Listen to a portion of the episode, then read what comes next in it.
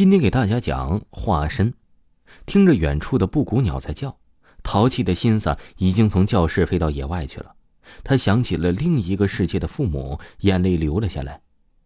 他坐在教室的最后一排，趁着老师在黑板上写字儿，他就从后门溜了出去。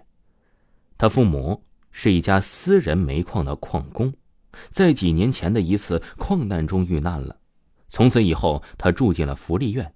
在冷漠的目光之中，他养成了反叛的性格，逃学、打架，甚至还有小偷小摸的行为。在这清明时节，他要去祭拜他的父母，倾诉对他们的思念。刚刚进入清明时节，扫墓的人并不多，他和父母的墓并排的，也就是一座双人墓。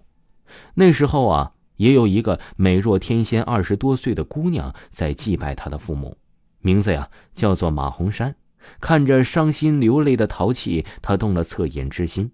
自从父母离开了他以后啊，他一直都渴望有一个温暖的家，当然是父母健在的那种温暖的家。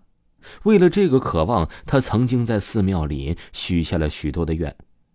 他一步走过去，对淘气说：“小弟弟，为什么只有你一个人来呢？”淘气哭得更伤心了。把他递给的纸巾扔在地上，并不回答他的问题，只是一味的臭气。马红山那边要倒第三道酒，于是他回到了自己父母的坟前，忙了一小阵之后，他才发现这个小朋友离开了。他是两手空空的来，离开的时候啊，也就没有杯盘碰撞的声音，所以啊，他一点印象都没有。收拾了现场，马红山开车往回走。在半路上啊，遇到了那个小朋友，一边走一边用手揉着自己的眼睛，显然呢，他还在哭。他把车子停了下来，请他上车。他看了看前面的路，居然也上车了。在车上，他的情绪稍微稳定了下来，也终于回答他的问题了。他们只聊了聊其他的情况，也知道了他的名字，也知道了他就读的学校。聊着聊着，他对眼前的这个姐姐呀，也产生了好感。他真希望这眼前的就是他的亲姐姐，所以当马红山邀请他到饭店一起去吃饭的时候啊，他也没有任何拒绝的理由。点好了菜，马红山呢来上卫生间，他的包包还留在座位上，看着鼓鼓的包，淘气反叛的心呢又爆发了出来。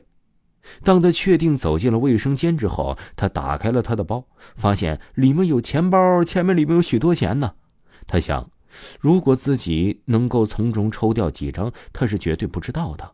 可是，一想到这位姐姐对自己这么好，他的欲望又有所收敛，只抽调了一张五十元的票子，然后离开了。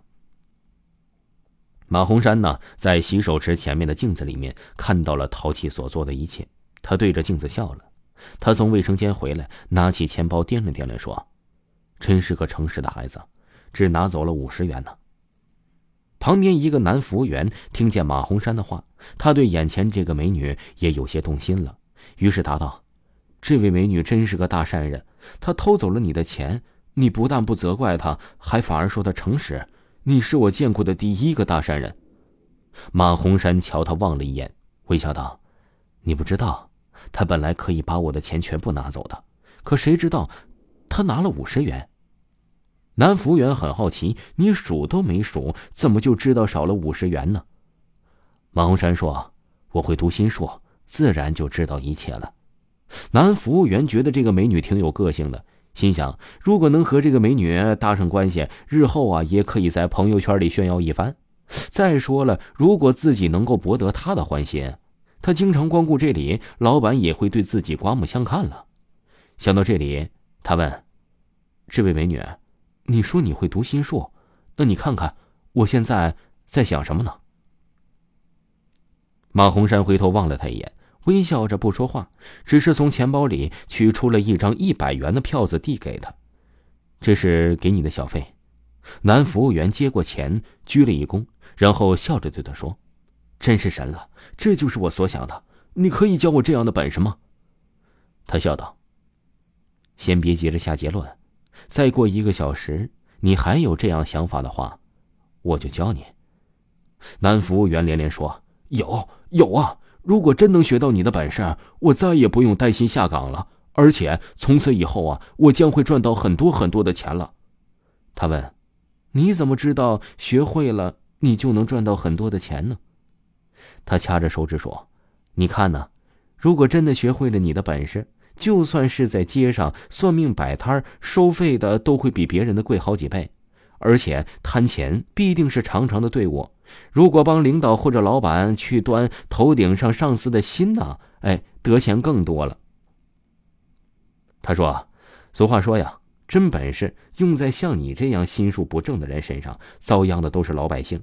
不过还好，你没有机会当官，因此也就没有践踏老百姓的机会。”他的脸红了起来。“哎，我只是说说而已。其实啊，我的心呢，我比谁都纯洁。”听众朋友，化身还有下集，请您继续收听化身，下集更精彩、更恐怖哦。